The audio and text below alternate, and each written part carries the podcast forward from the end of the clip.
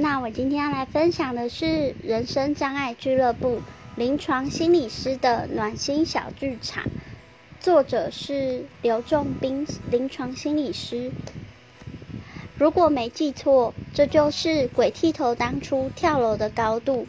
我一边喝咖啡，一边看着远处的云，想象着他越过阳台围墙的样子。当初他望着前方时，不晓得看到了什么画面。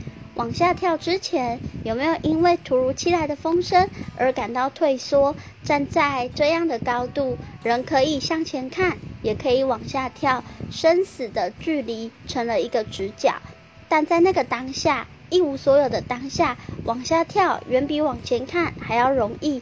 毕竟选择死亡只需要一个决定，选择活着却必须面临更多的决定。